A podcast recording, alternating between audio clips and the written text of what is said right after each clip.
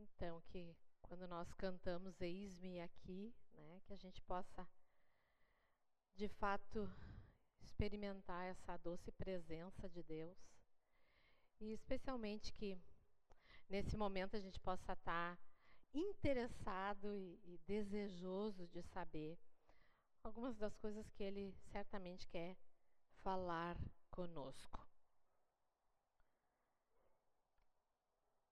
E vamos permitir, então, que o Espírito Santo de Deus ah, nos ilumine a mente, o coração e nos dê realmente a capacidade de entender esse recado. Muito bem.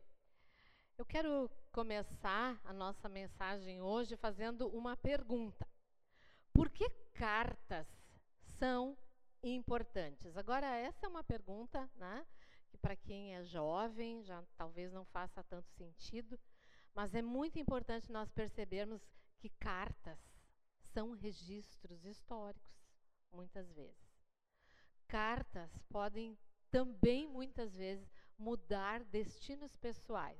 Por exemplo, embora seja ficção, não sei quantos aqui já assistiram o filme Cartas para Julieta. Se tu não assistiu e tu gosta de romance, assiste, né? Mas a, a protagonista do filme, ela encontra uma carta perdida no tempo e ela pega essa carta e ela resolve responder para a autora daquela carta. E isso, então, no desenrolar da história, mudou o destino das duas pessoas, da autora da carta e da protagonista, que ousou, né, a responder aquela carta. Então, cartas são assim instrumentos muito importantes não sabemos a origem das cartas, desde quando, né, ou começou essa prática, né, de, de trocar cartas. Nós sabemos que há mais de 4 mil anos isso é uma prática ah, usada. Ah, interessante que os, os, egípcios, no Antigo Egito, eles usavam um tipo de, de homens lá, eles tinham um nome específico, e, ah, e eles levavam por escrito, registrados uns aos outros, recados. Que mais tarde, então, transformou-se em cartas. Mas uma coisa bem interessante é que nos dias do início da igreja, da igreja primitiva, era a maneira de comunicação era através de cartas. Não havia toda essa maneira que nós temos hoje, né, de nos comunicarmos. E Deus usou exatamente isso para através de cartas nós termos hoje aquilo que é a base central da Igreja de Jesus nos nossos dias, que são as cartas. Então, cartas são importantes.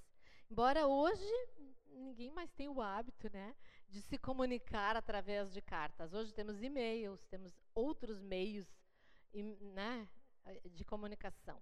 Cartas ainda são ah, de uma certa forma, importantes, registros escritos. Por exemplo, nossa habilitação para dirigir se chama carta de motorista. É um papel impresso que nós precisamos apresentar quando necessário. Então, ainda a questão escrita ainda tem o seu registro de nascimento, de casamento, de óbito, etc. Então, ainda tem o seu, o seu papel, mas cada vez mais nós sabemos que esse, essa é uma prática que vai se perdendo no tempo. Mas para nós, como cristãos, essas cartas contidas na Bíblia são extremamente importantes e são não só registros históricos, né? são a maneira que Deus usou para comunicar conosco aquilo que Ele queria. Nas próximas semanas, nós vamos estar olhando especificamente para uma carta, que é a carta que Paulo escreve aos Efésios. E hoje coube a mim fazer a introdução né, sobre essa carta. Então, nós vamos olhar apenas um versículo hoje dessa carta de Efésios. E é o versículo 1. E Efésios 1, 1. Então, você que tem ainda um papel escrito, abre lá em Efésios. Tem smart, então pode usar o seu smartphone. Mas o versículo 1 do capítulo 1 de Efésios vai dizer: Paulo, apóstolo de Cristo Jesus pela vontade de Deus, aos santos fiéis em Cristo Jesus que estão em Éfeso. Então, algumas informações que a gente tem nesse primeiro versículo. A primeira informação que ele nos dá é que o autor dessa carta é Paulo, o apóstolo Paulo. Embora esse versículo não nos dê essa informação, nós sabemos, historicamente, que essa carta foi escrita entre o ano 60 e 62 depois de Cristo. Não tem exatamente a data, porque ela não foi datada, a carta. A origem, aonde Paulo estava quando ele escreveu essa carta, foi na sua primeira prisão em Roma. Quando preso lá em Roma, então, ele escreve essa carta. Os destinatários, o versículo vai dizer para nós, são os cristãos de Éfeso, a igreja que se encontrava na cidade de Éfeso. E os portadores, quem leva a, a, essa carta, ao próprio livro de Efésios, no capítulo 6, vai dizer que, que Tíquico era um dos portadores. E no livro de Atos, nós sabemos que Onésimo foi o companheiro de viagem que sai de Roma junto com Tíquico para, então, levar essa carta para a igreja. Então, essa é informação que nós temos no versículo 1 do capítulo 1. Então, algumas coisas importantes para nós entendermos a razão e o teor dessa carta. O que nós precisamos pensar é que Paulo está lá na prisão e ele está preocupado com os cristãos da igreja de Éfeso. Por que esse, esse peso e essa preocupação com os cristãos? Primeiro, nós precisamos entender um pouco o contexto que esses cristãos viviam, ou seja, a cidade de Éfeso. Então, algumas, algumas coisas sobre a cidade de Éfeso. O primeiro ponto que eu quero trazer para nós hoje. Então, essa cidade ficava na Ásia Menor. E vocês, vocês têm ali, né? Aqui onde ficava Éfeso, que é perto, mais ou menos perto da Itália, Grécia. Aqui fica Israel, Jerusalém, né? Hoje, a cidade de Éfeso fica na Turquia. E muito interessante, eu peguei uma imagem atual da cidade e dizem que a cidade de Éfeso é um museu arqueológico a céu aberto. Ela é uma cidade que parte dela é, é ruínas né, a, da cidade. Então, achei essa imagem tão interessante, ruínas ainda muito bem preservadas. E eu acho que pelo fato de ser na Turquia, é pouco conhecido e pouco falado, né, turisticamente, assim, de nós, nós sabemos muita coisa de Roma, né? Mas poucas coisas ah, da, da, da cidade de Éfeso. Mas uma outra coisa, então, extremamente importante, uma outra informação sobre a cidade de Éfeso era como ela era conhecida nos dias uh, do apóstolo Paulo. Ela era conhecida na região por sua bruxaria. Ela era conhecida pela magia.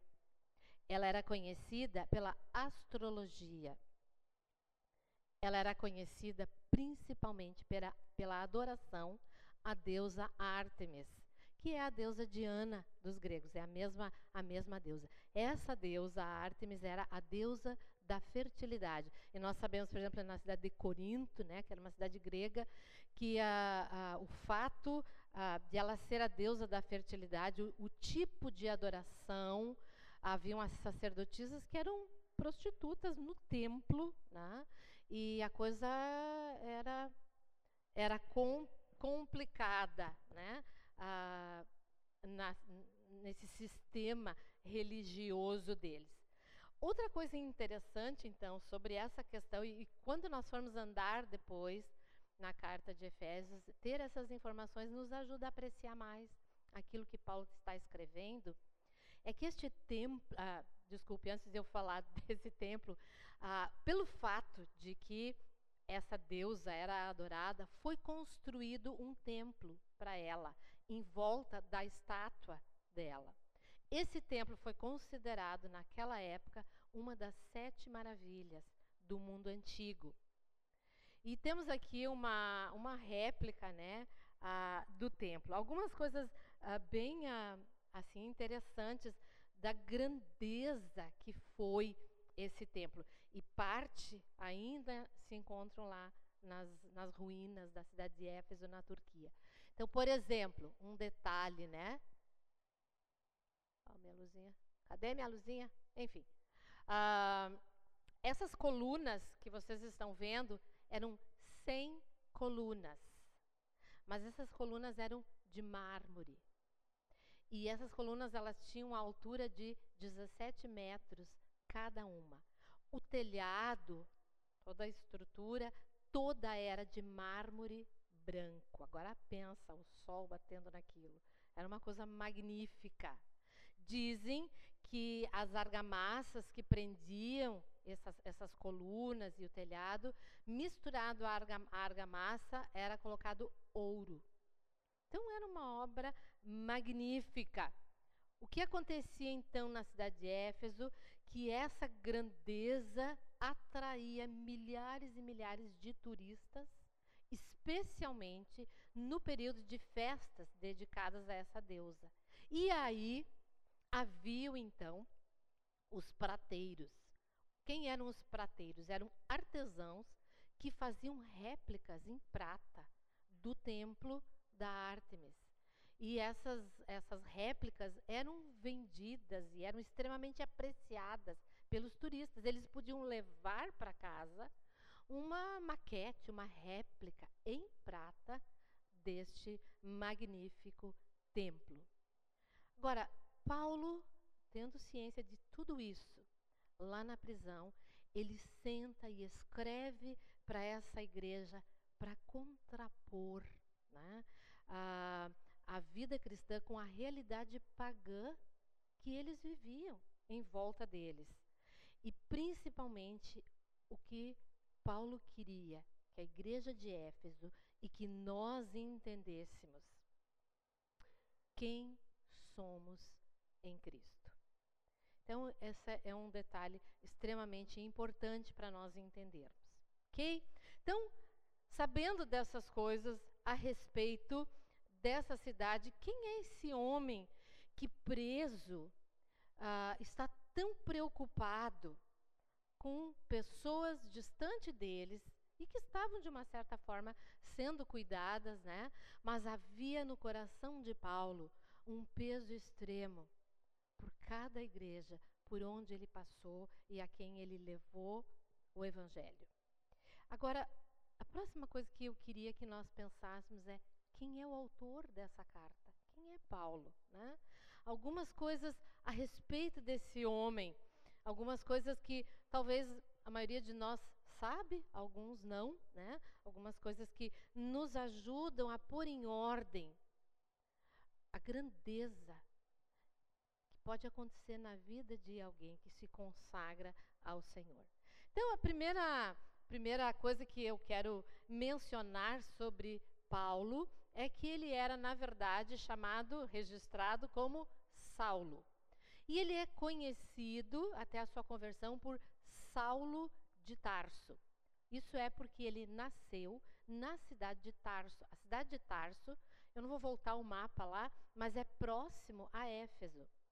É, toda essa região ali ah, era, na verdade, ah, no tempo né, do apóstolo Paulo, da igreja primitiva, eram ah, ah, colônias de dominação romana. Então, Saulo era um judeu de família judaica, cujo pai morava em Tarso. Ele nasce na cidade de Tarso e por isso ele é chamado Saulo de Tarso. Algumas coisas a respeito ah, da juventude dele, que a gente sabe, e encontramos esses, essas informações no livro de Atos. Então, por exemplo, nós sabemos que ele vai a Jerusalém estudar e ele se torna discípulo de Gamaliel. Agora, Gamaliel era um rabino judeu, ele era o suprassumo da época. Ser discípulo de Gamaliel era o máximo que um jovem podia almejar. conseguir chegar lá, né? se assentar aos pés de Gamaliel e receber instruções a respeito ah, da palavra de Deus com, ah, com esse homem. O pai de Paulo, não sabemos isso por registro, mas historicamente ah, sabemos que ele era fariseu, o que faz com que Paulo se torne um fariseu. Um fariseu era um líder espiritual da sua religião, no caso, o judaísmo. Uma das coisas importantes a respeito da cidade uh, de Tarso é de que uh, isso para nós entendermos a cultura de Paulo. Ela era conhecida como uma cidade naquela época de eruditos, ou seja, a universidade da cidade de Tarso, ela era uma cidade famosa na região. Era, ela abrigava, né, é, essa universidade, aonde afluía de todos os lugares jovens para estudar ali. Agora, a primeira aparição bíblica desse jovem fariseu tão importante, culto, rico, ah, com dupla cidadania, esse é um outro detalhe importante. Por ser de dominação romana, a cidade de Tarso, quem nascia lá recebia cidadania romana. Então ele era judeu, ele tinha a cidadania judaica e romana. Mas a sua aparição bíblica acontece lá em Atos 7, por ocasião do apedrejamento do primeiro mártir cristão. E nós vamos encontrar lá no capítulo 7, não precisamos abrir lá se em casa depois quem não conhece a história quer olhar, mas há um relato bem interessante, né? Há dois versículos que fazem menção a esse homem. E o primeiro diz que os jovens que conduziram o apedrejamento de Estevão deixaram as suas vestes, ou seja, as suas túnicas, aos pés de um jovem chamado Saulo. Isso significava que ele era alguém importante que estava ali para fiscalizar se as coisas iriam acontecer.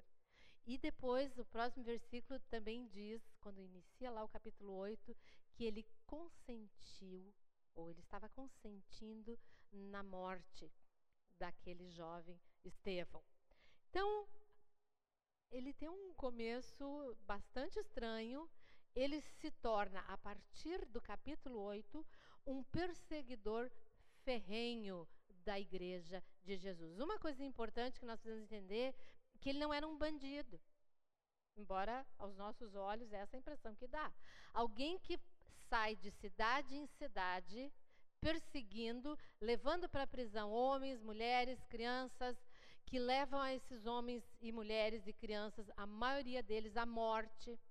Ah, sabemos historicamente que muitos daqueles cristãos serviram como tocha os, os corpos humanos queimados nos jardins de Nero, foram levados às arenas, comidos por animais.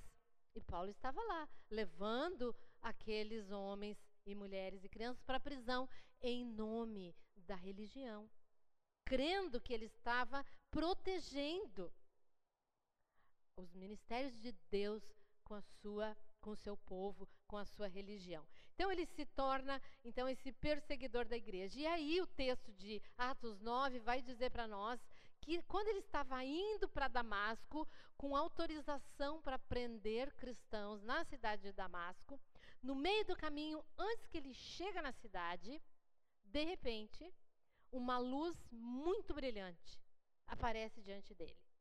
Literalmente, ele cai do cavalo e essa luz é tão forte e tão brilhante que cega ele fisicamente. Mas uma coisa muito interessante acontece. Embora os olhos físicos dele não conseguiram enxergar mais absolutamente nada, essa luz penetrou na alma dele e abriu os olhos espirituais e naquele momento, assim, Paulo entendeu que aquele que estava se dirigindo a ele no caminho, falando com ele, era o Messias esperado, era Jesus, o Filho de Deus, a quem ele e tantos outros aguardavam ansiosamente. E ali acontece a conversão de Paulo. Agora, quando ele tem esse encontro com Jesus, Jesus diz para ele: vai para a cidade de Damasco e lá eu vou te mostrar ah, o que vai acontecer. E, ah, e, diz o texto que os soldados que estavam com ele, né, tomaram ele literalmente pela mão. Ele estava cego. Ele vai para a cidade de Damasco e ali Jesus envia um dos seus discípulos de Damasco, chamado Ananias.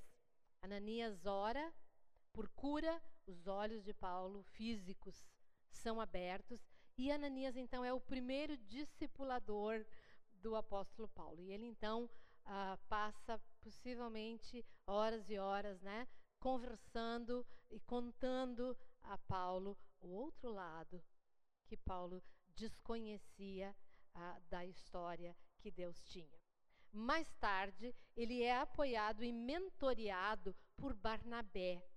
E o que acontece agora? Vocês imaginam que ele vem para Jerusalém, aonde estava o grupo maior de cristãos, pensa qual foi a reação da igreja, conhecendo a fama daquele homem, quando ele chega lá. Eles estão apavorados. Ele pode ser um infiltrado, um fingido. Ele está aqui para descobrir onde nós moramos, quem nós somos, para acabar com a igreja de Jesus. E Jesus então chama Barnabé, e Barnabé era conceituadíssimo na igreja de Jerusalém. E ele introduz Paulo, e ele mentoreia Paulo, e na verdade, junto com Barnabé, depois de algum tempo, eles são enviados como missionários para outros lugares pela igreja de Jerusalém. E Paulo então ele se torna apóstolo dos gentios, ou seja, ao invés de ele ele uh, ser aquilo que ele tinha sido até então, né, uh, alguém importante na sua religião, Jesus envia ele aos gentios e ele então se torna apóstolo dos gentios. Por isso nós vamos encontrar Paulo rodando o mundo conhecido da época, entre os gregos, entre os italianos e assim por diante, né? Porque ele então se torna apóstolo dos gentios. Na sua segunda viagem missionária, ele passa pela igreja de Éfeso. Agora, outro detalhe importante sobre esse homem: ele era apóstolo dos gentios, mas em cada cidade que ele ia, a primeira coisa que ele fazia, ele ia na sinagoga judaica apresentar Jesus ao seu povo. E aí depois, então, ele se dirigia aos gentios daquele lugar. E quando ele, na ocasião da sua segunda viagem missionária, ele passa por Éfeso, ele está com uma equipe de missionários, ele vai à sinagoga e ele percebe ali a, muitos judeus, muitos líderes interessados naquela pregação que ele estava trazendo. E o que ele faz? Como o plano dele não era ficar em Éfeso, ele deixa na cidade de Éfeso uh, um casal extremamente importante uh, na formação da igreja de Jesus daqueles dias, Áquila e Priscila. Então, Áquila e Priscila são aqueles que vão estabelecer, através da evangelização, uma igreja na cidade de Éfeso. No entanto, um tempo depois, na sua terceira uh, viagem missionária, ele fica em Éfeso durante três anos. E durante três anos ele edifica aquela igreja. E aí acontece algo muito interessante. Força do evangelho atinge de tal forma aquela cidade que acontece algo que incomoda profundamente quem? Os prateiros daquela cidade. Porque os negócios começam a ir de mal a pior. O evangelho vai avançando, alcançando as pessoas de Éfeso. E aí o que acontece? Há um tumulto.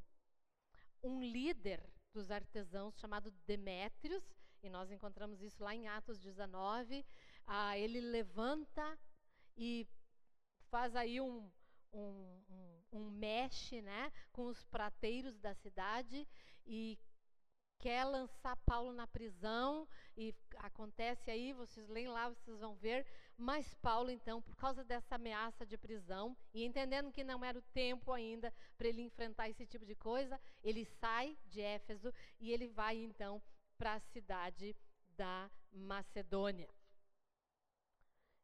Esse é um resumo então que eu fiz para que nós ah, possamos apreciar ah, esse homem e aquilo que ah, ele traz através das suas cartas E, eu, e uma coisa importante que eu sei que nós sabemos, mas sempre precisamos lembrar. Embora a carta que nós vamos estudar é a carta de Efésios, e ela foi escrita para a igreja de Éfeso, ela foi escrita para nós, Aliança Bíblica de Novo Hamburgo. Então, tudo aquilo que está ali é para nós, é para nós também. Mas é importante nós entendermos algumas coisas para que possamos apreciar e entender melhor. O terceiro ponto, então, que eu quero trazer é um resumo, resumo mesmo, da carta aos Efésios. Alguma coisa, uma, algumas coisas importantes, então. Primeiro, quando nós lemos a carta de Efésios, nós precisamos entender que ela foi uma carta escrita para judeus, para gentios, que somos nós, né, que não somos judeus, para maridos, para esposas, para filhos, para escravos, servos, para senhores, para mestres. Ele alcança né, todos esses grupos de pessoas na sua carta aos Efésios. Essa carta pode ser dividida em dois grandes blocos. O primeiro bloco é do capítulo 1 até o capítulo 3. Esse bloco vai tratar doutrina. Então, do capítulo 1 ao capítulo 3, ele vai falar sobre a nova vida em Cristo e ele vai falar sobre essa nova sociedade que é a igreja criada em Cristo Jesus. Agora, ah, o dicionário diz para nós, para nós entendermos essa questão de doutrina, que a doutrina é um conjunto de princípios que servem de base a um sistema, seja religioso, político, etc. Então, é um conjunto, ah, então, dessas, de, desses princípios básicos. Então, é isso que ele trata nesse primeiro bloco, do capítulo 1 até o capítulo 3. O segundo bloco é do capítulo 3 até o capítulo 6. E ali ele vai tratar ética. Ou seja, ele vai estabelecer novos padrões morais e, mais ainda, um novo modo de relacionamento. E o dicionário diz para nós que ética é uma análise das razões que ocasionam, alteram ou orientam a maneira de agir do ser humano. Então é bem interessante, né? Que tem esses, esses dois grandes blocos. Então, quando. E o desafio é: vamos ler cada semana, pelo menos uma vez, durante toda a nossa jornada no livro de Efésios, essa carta. Então, nós termos isso em mente vai nos ajudar a apreciar melhor. Os principais assuntos da carta, então, são as bênçãos espirituais em Cristo, que ele vai trazer, a primazia de Cristo, ele vai trazer a salvação pela graça, que é mediante a fé, ele vai trazer a paz que podemos desfrutar em Cristo, ele vai trazer o plano de Deus, o plano eterno de Deus para a igreja, ele vai trazer os dons que foram concedidos aos membros da igreja de Cristo para a edificação do corpo de Cristo ele vai trazer a importância da santificação, ele vai trazer a conduta cristã nos relacionamentos, nas relações, seja no lar, seja no trabalho, seja na igreja, na, no ajuntamento do povo de Deus. E por último, ele vai falar sobre a armadura de Deus e como é que nós enfrentamos né, a batalha espiritual, ou seja, como nós enfrentamos o inimigo espiritual das nossas vidas. Então, esse é o resumo da introdução que eu quero trazer para vocês hoje sobre a carta aos Efésios. E uh, o propósito disso é para nos ajudar a apreciar mais aquilo que contém lá. Mas eu queria terminar hoje fazendo algumas aplicações para a nossa vida, da vida do apóstolo Paulo.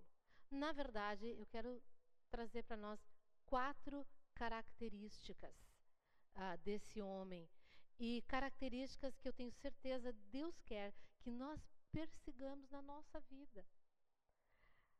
E a primeira característica, a primeira coisa que eu queria trazer, que nós podemos aprender com o apóstolo Paulo é que ele foi um homem que não permitiu que o passado determinasse o futuro dele. Agora, pensa comigo. o início da sua jornada como adulto foi complicada. Pensa que ah, mais adiante na sua vida ele tinha nas suas costas um passado e não era um passadinho, né? Era um passadão. Ele foi responsável pela morte de dezenas de irmãos em Cristo. Isso devia trazer dor profunda e o desejo de poder voltar lá e corrigir esse passado, coisa que não é possível. Muitos de nós conhecem a Jesus na idade adulta. Muitos de nós, como a maioria dessa galera aqui, não tiveram o privilégio de crescer no Evangelho, de conhecer Jesus desde muito cedo. Podemos ter um passado do qual provavelmente nos envergonhamos, de termos feito coisas que gostaríamos de, se possível, apagar.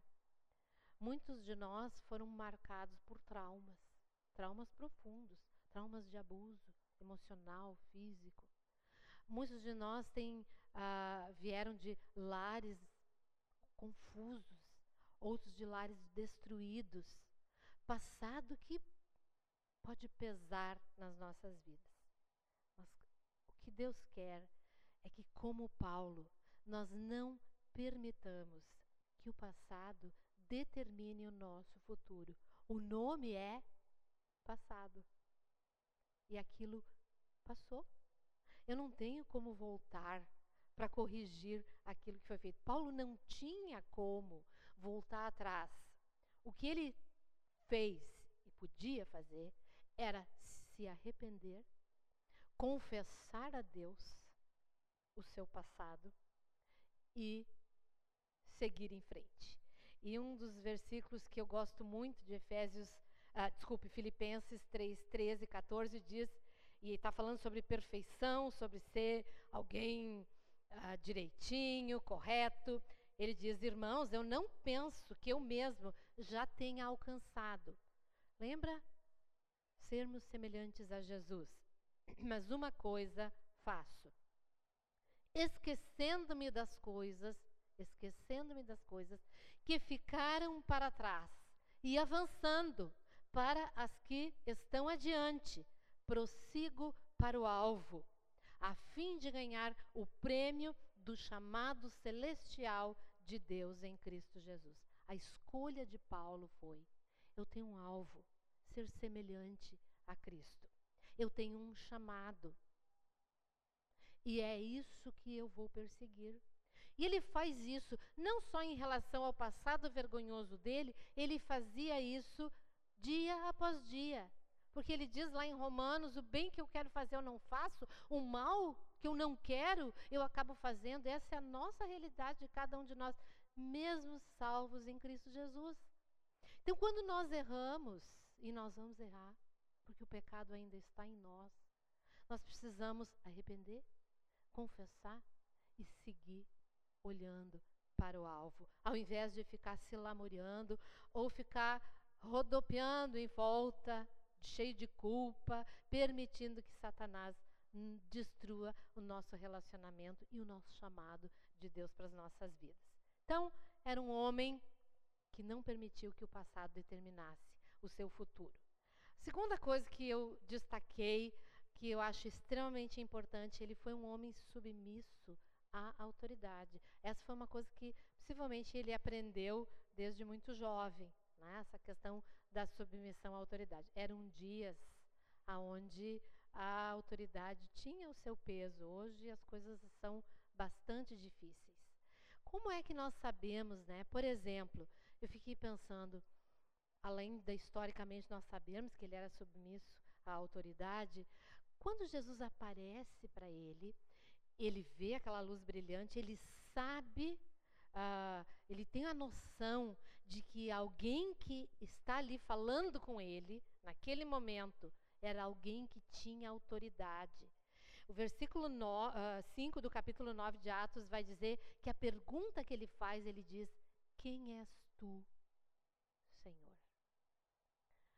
E ele não só naquele momento, reconhece que a pessoa que estava falando com ele era alguém que tinha autoridade, mas ele se submeteu imediatamente à autoridade. Jesus disse: Vai para Damasco e espera lá, eu vou te orientar. Diz que ele levantou e foi. Agora, por que é que ser submisso à autoridade é algo tão importante?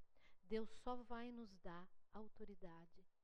E aí eu penso na autoridade espiritual que Ele deseja cada um de nós tenha. Necessariamente não, não, não, não precisa ser uma autoridade sobre alguém que esteja sob meu comando, mas a autoridade espiritual é delegada a cada um dos filhos de Deus. Mas eu só posso ter autoridade espiritual dada por Deus se eu me submeto às autoridades constituídas por Deus. Como é na nossa vida? Nós que somos nós que somos jovens, vocês que são jovens, como vocês têm lidado com a autoridade dos pais? Essa é uma autoridade constituída por Deus. Como vocês lidam com a autoridade do professor? Como nós lidamos com a autoridade do governo, dos policiais? Como nós lidamos com a autoridade do patrão, do chefe do departamento? Como nós lidamos com a autoridade de todos nós, dos líderes da igreja? Como nós lidamos com a autoridade dos líderes de ministério? Como nós lidamos com a autoridade dos líderes de célula? Reconhecemos a autoridade? E aí, quando nós falamos de autoridade, nós precisamos entender que toda a autoridade foi constituída por Deus. Então, ser submisso à autoridade era uma marca na vida do apóstolo Paulo. E ele se tornou um líder proeminente, que foi seguido por muita, muita gente. Porque ele era alguém que, na sua vida, era submisso à autoridade. Terceiro, terceira característica, qualidade do apóstolo Paulo, que eu destaquei, foi que ele deixou tudo para seguir a Cristo. Agora, esse tudo foi tudo. Tudo. O que, com, o, que, o que nós podíamos pensar que faz parte desse tudo? Bom, eu, por isso eu fiz um resumo lá do, da juventude dele. Nós sabemos, vai bater. Não se assuste. Foi a porta. Nós precisamos lembrar que ele era importante, nós precisamos lembrar que ah, ele vinha de uma família importante. Nós precisamos lembrar que ele era extremamente culto. Nós precisamos lembrar que ele era um líder. Nós precisamos lembrar que ele tinha importância extremamente marcante dentro da sua religião.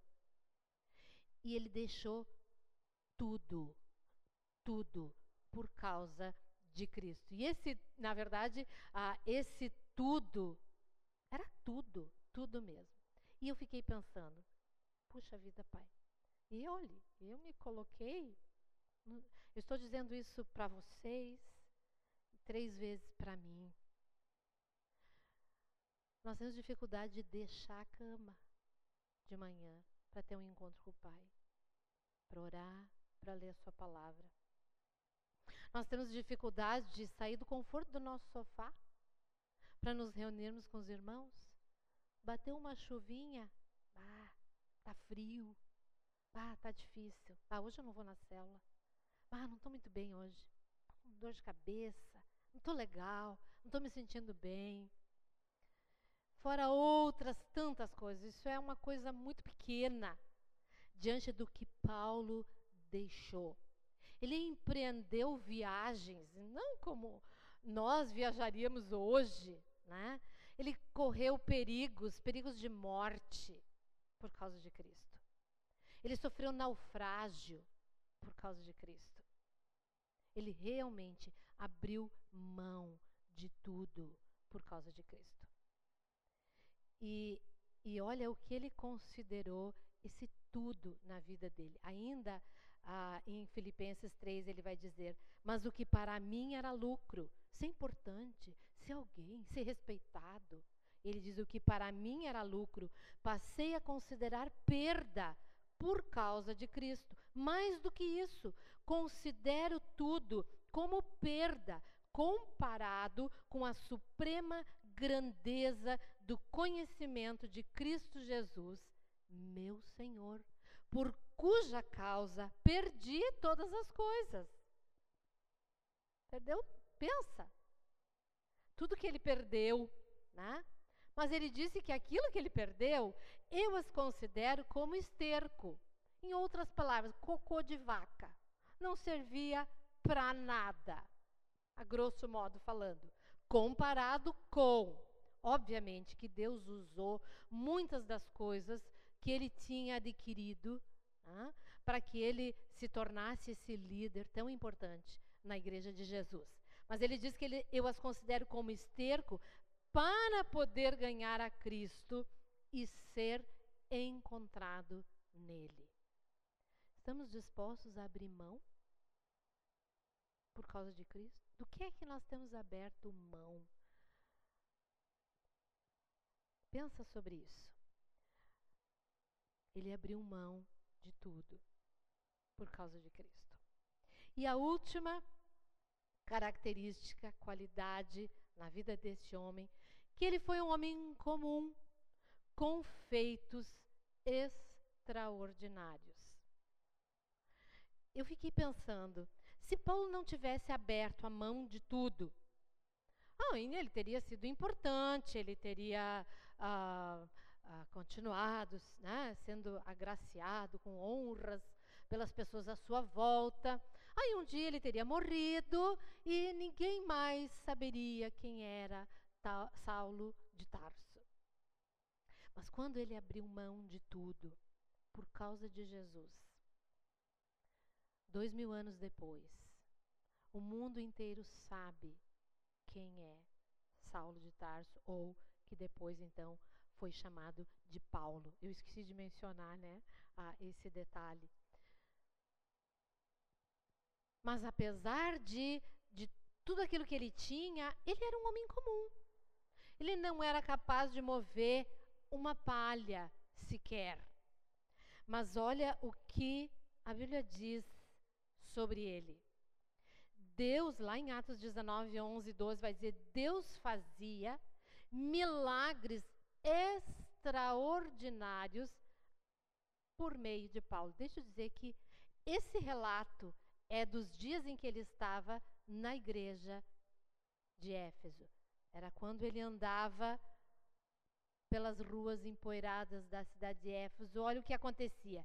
De modo que até lenços e aventais, parênteses aqui, avental era porque Paulo trabalhava. Ele construía tendas. Então, ele usava parte do seu dia trabalhando para o sustento, muitas vezes seu e da sua equipe, né? Então ele tinha, ele usava esses aventais. Então por isso, de modo que até lenços e aventais, fecha parênteses, que Paulo usava, eram levados e colocados sobre os enfermos. Estes eram curados de suas doenças. E os espíritos malignos saíam deles. Uau! Um homem comum. Ele não tinha capacidade nele mesmo de fazer qualquer coisa, qualquer coisa. Mas porque ele foi alguém que não permitiu que o passado controlasse a vida dele, que tinha um alvo, que andava adiante. Porque ele foi um homem que abriu mão de tudo pela causa de Cristo. Ele se tornou alguém que, embora sendo comum, não voltou, ah, fez coisas extraordinárias. E aí nós estamos aqui, né, e começamos a pensar, uau, o que seriam coisas extraordinárias que Deus quer realizar através de nós? No caso do início da igreja, essas coisas eram extremamente importantes.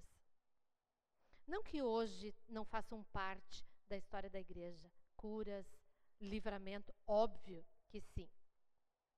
Mas eu fiquei pensando que feito extraordinário nós podemos realizar que através da nossa boca e da nossa vida nós podemos tocar o coração de alguém, apresentando Jesus, e milagrosamente o coração se abrir e essa pessoa receber Jesus. Vocês querem milagre maior do que um morto?